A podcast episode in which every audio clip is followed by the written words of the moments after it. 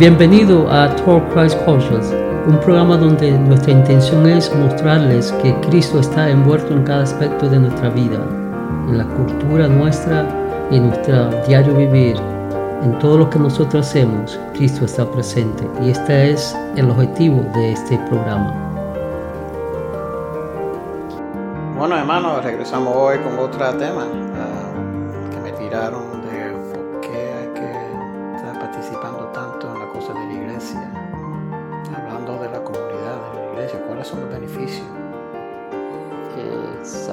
hermano, espero. Me alegra de estar nuevamente compartiendo esta mesa contigo. Eh, claro, este, es, hay beneficio cuando vivimos en comunidad. Un pasaje que nos da una figura hermosa de uno de los beneficios de vivir en comunidad es el Salmo 133, un salmo que es muy eh, conocido en la comunidad cristiana, pero que en realidad no tomamos la sustancia no le damos la importancia que está hablando el salmista aquí y que vaya la redundancia, es, un salmo de David.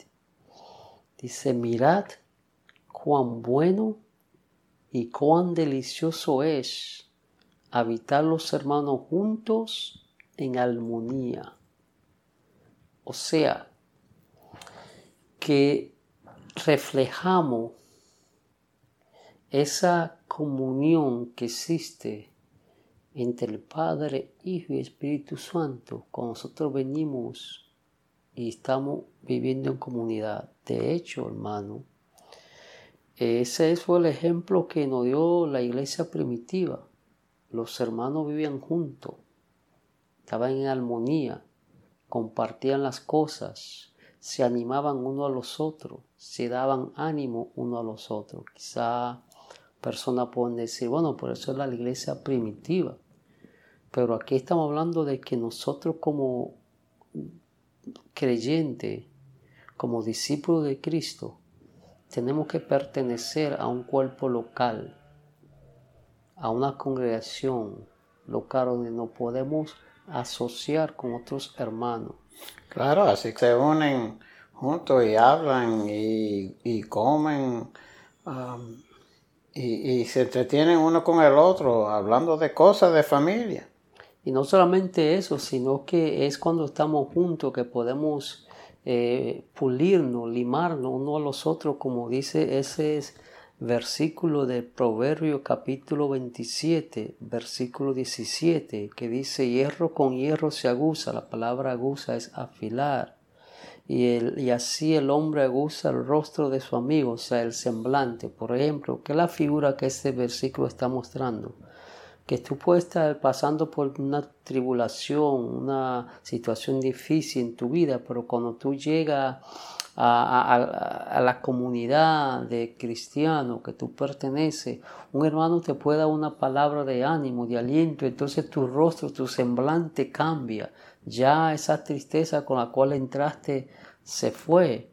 Y es que también nosotros somos, somos un cuerpo, hermano, somos cuerpo. La gente como ya no se quieren unir tanto, no quieren ir a, lo que ellos llaman la iglesia. Yo tengo un par de puntos aquí que a veces me molesta cuando, cuando me hablan de la iglesia. Mucha gente hablan del edificio te pregunta, oye, ¿qué iglesia tú vas? Ah, ¿Qué programa tienen ellos para los niños? ¿Hay parqueo? ¿Se demora el pastor en hablar mucho? Tú sabes, esto, lo otro. Eh, sirven café y, y, no entienden que en sí la iglesia son los members.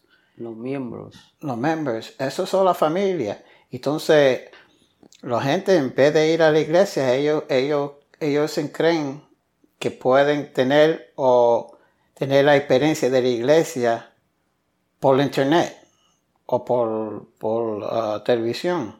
No es lo mismo de uno eh, ir allá. Estas cosas son lo mismo que estamos nosotros haciendo en este momento. Son, son un suplemento, complemento, pero no es lo que en realidad debemos estar haciendo, porque eh, como dice el apóstol Pablo en la carta a los romanos, especialmente el capítulo 12, ¿verdad?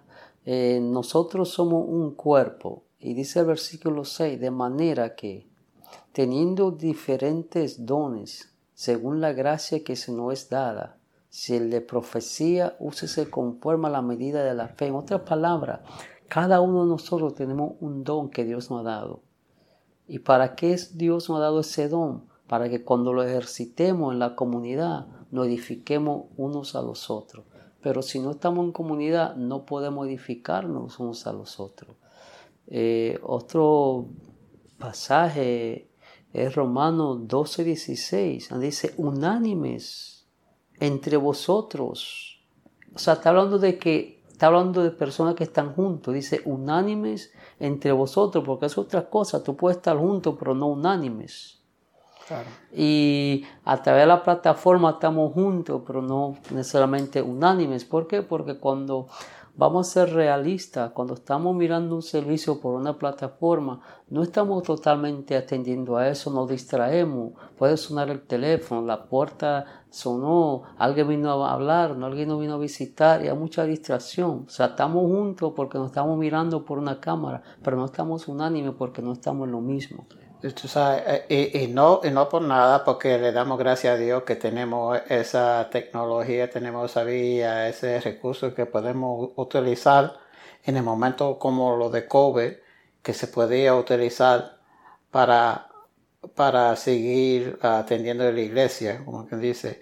Pero eso no era para reemplazar en sí lo que es uniéndonos en persona. En persona. Y fíjate lo que sigue diciendo este versículo. Unánimes entre vosotros, no altivo, sino asociándonos, o sea, teniendo relación uno con los otros, asociándonos con los humildes. No seáis saben vuestra propia opinión. En otras palabras, tenemos que conocernos, dialogar los unos con los otros, pero eso lo hacemos estando juntos. Bueno, hermano, que en Santiago 5.16, sobre poniendo la mano. Pues. Dice, confesaos unos a otros su pecado y orando los unos por los otros. Y si alguno estuviera enfermo, verá que sea ungido con aceite. En otras palabras, yo entiendo lo que tú dices, estando a través de una plataforma no podemos tener el toque. Fíjate que como tú sabes que yo trabajo en el área de la salud, el toque físico es tan importante en el ser humano que a un enfermo, tú vas al hospital, a una persona que está enferma, tú le tocas la mano, le da un, tiene un contacto físico con esa persona, se le levanta el ánimo. en, en, inglés, en inglés la Biblia dice laying of hands para que ellos se sientan como tú dices. Eso no, no estamos hablando que, que tú le tocas y está curado. No, no, estamos hablando de ese, de, de, de, ese contacto físico que debe haber. Eh, y fíjate que para el apóstol Pablo, lo mismo que para la iglesia primitiva, era importante, los primeros discípulos, era importante estar juntos. Porque fíjate lo que dice el apóstol Pablo en Romanos capítulo 1, que eso es algo que estamos hablando del hombre que escribió casi todo el Nuevo Testamento, ¿no? el hombre que llegó más, más lejos predicando el Evangelio y escucha lo que dice el apóstol Pablo. Versículo 11, porque deseo veros. Oye, ¿Dónde eso se, ha, ido, se ha muerto en, el corazón de los cristianos de, este tiempo? No hay ese deseo de que llegue el domingo para estar junto con mis hermanos, que llegue el miércoles para... Mira lo que dice, porque deseo ver, o sea, desea, y la palabra es, un deseo eh, grande, una ansiedad que él tiene por ver a los hermanos, dice, para comunicaros algún don, algún don espiritual, porque en persona que podemos animarnos los unos a los otros, edificarnos, dice, a fin de que sea confirmado. Esto es para ser mutuamente confortado por la fe que no es común a vosotros y a mí. Ah, porque recuérdate de dónde viene Él. Acuérdate que él, él- él dice que nosotros no somos de este mundo ya. Nosotros somos extranjeros. Ah, entonces, ¿dónde más puedes ir tú para estar con una familia que está en el mismo mundo que tú? ¿Ves? Que la comunidad de fe. La, la comunidad de Y, y fe. fíjate, estamos hablando de los beneficios ¿verdad? de vivir en comunidad. Y esto es uno de los beneficios que podemos impartirnos, regalos eh, espirituales unos a los otros y, y- y animarnos en esa fe que no es común. Y si Pablo necesitaba eso, porque dice, yo quiero ser animado por ustedes, ¿cuánto más nosotros? No, y, y más en ese tiempo que lo estaban ah, persiguiendo y, y, pasando, muchos estaban pasando por, mucho, por muchas cosas, por su fe. Ah, tiene que siempre estar con uno que, que entiende, que lo siente. Y pues, estando separado, eso. Otro beneficio de, de vivir en comunidad es no, es no habla el mismo apóstol Pablo, porque el, el apóstol Pablo entendía la importancia de esto. Miren lo que le escribe eh, a los Gálatas en el capítulo 6, versículo 2.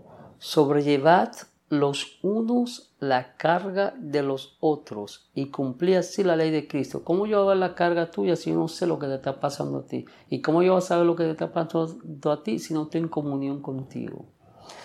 Y algo precioso que cuando nosotros nos reunimos, estamos teniendo un pequeño ejemplo de lo que va a pasar en el cielo. Esa escena que siempre hablamos de Apocalipsis 4 y 5 4 y 5. gente de todas la- la- las regiones. Y de hecho, el vivir en comunidad, el mismo Dios, sabemos que Dios, creemos un Dios trino, Padre, Hijo, Espíritu Santo, y ahí de- vemos el vivir en comunidad.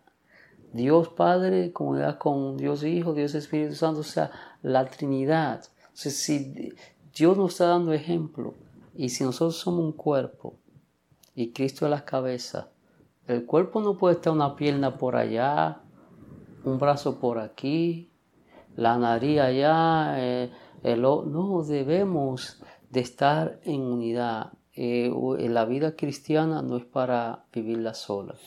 Y usando esa misma Analogía. analogía, desde ahí Cristo espera que uno afuera de la iglesia, en la comunidad real, en, lo- en lo- las ciudades, nosotros somos ejemplos de cómo es que los cristianos, los- la gente de, de- de Cristo son como uno cada otro. Ah, me, ahora me llevaste a, lo- a esa oración, la oración. Tú sabes que la Biblia está llena de oraciones, hay diferentes oraciones, pero yo siempre digo que para mí la oración más importante que está plasmada en la Biblia es la que el mismo Jesús hace la noche antes de, de dar su vida por nosotros, que está plasmada en Juan capítulo 17, donde dice, para que ellos sean uno, como tú y yo somos uno, para que se amen unos a los otros y sean uno y así el mundo crea que tú me enviaste.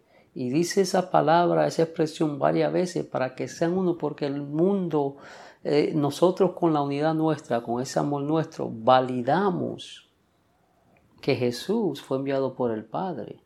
Pero nosotros no podemos desarrollar esa unidad si estamos separados. Claro, y como dice en, Juan 15, cuando él habla que la gente lo van a saber que nosotros somos de él en la manera que nosotros queremos uno al otro. Si nos amamos, eh, si nos amamos unos a los otros, en esto conocerán que son mis discípulos. O sea, cuando nosotros estamos juntos, así mismo como la gente del mundo, ¿verdad? Que tienen su, su grupo, sus asociaciones, y ellos todo lo hacen juntos, que hacen viajes para la playa juntos, hacen esto. ¿Por qué nosotros, siendo los hijos de Dios, que nos unes una común fe, no deseamos estar juntos? Ta- Estamos apurados, después que se termine la iglesia, estamos apurados de irnos a la playa a jugar golf, a ver el juego de fútbol. Entonces ponen muchas cosas a frente de, de- de Cristo en vez de dedicar el tiempo, Y, y el yo, día que se supone. sé, que eh, antes de concluir, yo quisiera hacer un llamado a las personas que nos están escuchando. Sé que debido a la pandemia, ¿verdad? Nos vimos forzados a estar alejados los unos de los otros. Nos vimos forzados a vernos a través de, la cámara, de la computadora, del teléfono. Pero ya es tiempo que reconsideremos porque a más nos acostumbramos a estar alejados los unos con los otros. Hay un momento que no va a existir ni siquiera en la lista de la prioridad nuestra, ni siquiera el número 20, el congregarnos con los hermanos. Y si nosotros vemos lo que ha pasado en Canadá últimamente, algunas iglesias que se le ha prohibido reunirse, se le han cerrado, barricado, pero esos hermanos entienden la importancia de en comunidad y ellos pues buscan manera de asociarse y la iglesia primitiva también, pero sabes que por último hermano, tú sabes lo que es la Santa Cena, ¿no? Lo que nosotros llamamos la Santa Cena, ¿verdad? Sí. Fíjate que es la única ocasión que nosotros como iglesia, como cuerpo de Cristo, a una misma voz podemos predicar y anunciar que Cristo murió resucitó y viene pronto. O sea, es cuando es en la cena, en la mesa del Señor, cuando estamos en comunión ahí, que podemos unidos, sin ni siquiera pronunciar palabras, pero con ese acto estamos testificando que Jesucristo murió, resucitó y viene pronto. Yo le aconsejo de todo corazón a aquellos que no están viviendo en comunidad, en cuerpo presente. Es importante, hay beneficio. Eh, cuando nos sentimos tristes, nos sentimos abatidos, adoloridos, una palabra de un hermano, una palmada en el hombro, un apretón de mano, hace la diferencia. Y no quisiéramos cerrar este programa sin antes eh, darle y expresar nuestro agradecimiento a nuestro patrocinador principal, la Iglesia Victoria en Jesús, esta iglesia está localizada en el 800 Northwest 102 Avenida, Pembroke Pines, Florida 33026. Si desea escribir a través del correo electrónico, del correo electrónico de la iglesia es victoria en Jesús org arroba gmail.com. Si necesita información vía telefónica, el número es 786 401 2442. La Iglesia Victoria en Jesús tiene servicio en español, lado eh, pasado meridiano, todos los domingos y también tiene traducción al idioma inglés. Se reúnen los miércoles para su estudio bíblico a las 7 y 30 pm.